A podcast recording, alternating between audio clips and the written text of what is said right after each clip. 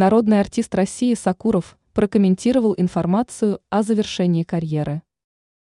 Народный артист России Александр Сакуров прокомментировал появившуюся в СМИ информацию о том, что он якобы завершает карьеру. Кинорежиссер опроверг данные сведения, заявив, что сказанные им слова вырвали из контекста. В беседе с корреспондентом ТАСС Сакуров пояснил, он не намерен прекращать снимать новые картины, но в нынешних условиях не видит возможности для нормальной работы. Ранее некоторые издания писали, что режиссер заявил о завершении карьеры после того, как его фильму «Сказка» не выдали прокатное удостоверение.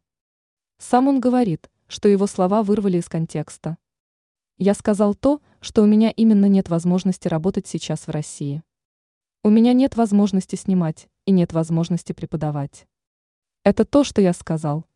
Создаются невозможные для жизни и работы условия, сообщил народный артист.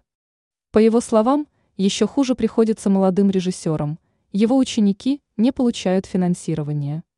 Кроме того, Сакуров опасается по поводу дальнейшей судьбы его фонда дебютного кино «Пример интонации». Нам отказано в господдержке наших дебютных фильмов, проинформировал он.